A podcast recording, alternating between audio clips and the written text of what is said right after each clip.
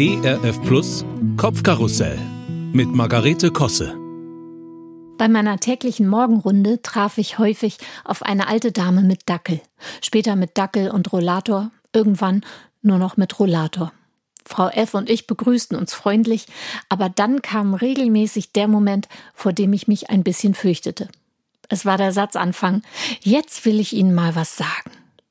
Es folgte ihre Meinung zu diesem und jenem, aber eben nicht als Meinung, sondern als unverrückbare Feststellung.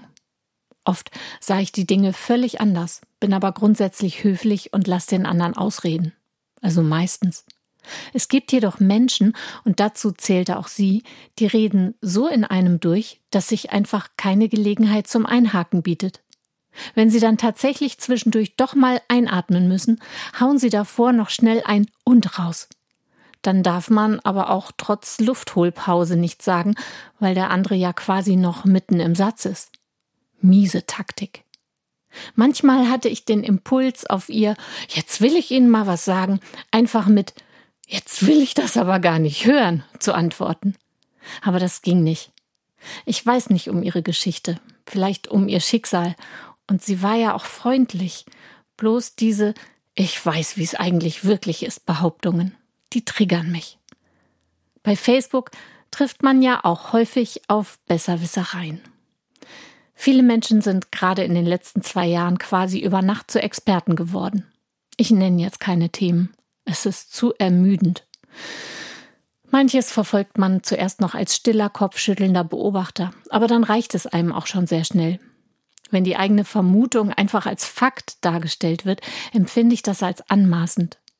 Nun ich habe da den sogenannten Snooze-Schalter für mich entdeckt. Damit kann man die Facebook-Freundschaft für 30 Tage auf Stumm schalten und bekommt die Posts des anderen gar nicht mehr mit. Das hilft. Frau F. dagegen konnte man nicht stumm schalten. Nur entscheiden, ob man sich statt Konfrontation lieber auf dem gegenüberliegenden Gehweg gebückt an den Autos vorbeischleicht und auf Unsichtbarkeit hofft. Glücklicherweise gibt es aber auch ganz andere Begegnungen. Ich unterhalte mich zum Beispiel unglaublich gern mit meiner Schwiegermutter. Sie ist klug und warmherzig und 91 und ich liebe und bewundere sie sehr. Vor kurzem hatten wir es in einem Gespräch davon, ob man im Alter verschrobener wird oder milder, je nach Charakter, und über Menschen, die so besserwisserisch tun. Weißt du, sagt sie, ich habe mir einen Spruch an den Kühlschrank geklebt. Der geht so. Was ich weiß, ist nur ein Tropfen. Was ich nicht weiß, ein ganzer Ozean. Weißt du, meine Liebe, wir bleiben unser Leben lang Lernende. Ach, Hanna, und genau dafür könnte ich dich schon wieder küssen.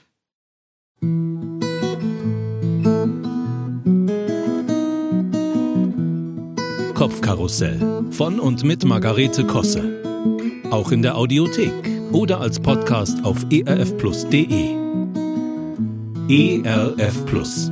Gutes im Radio.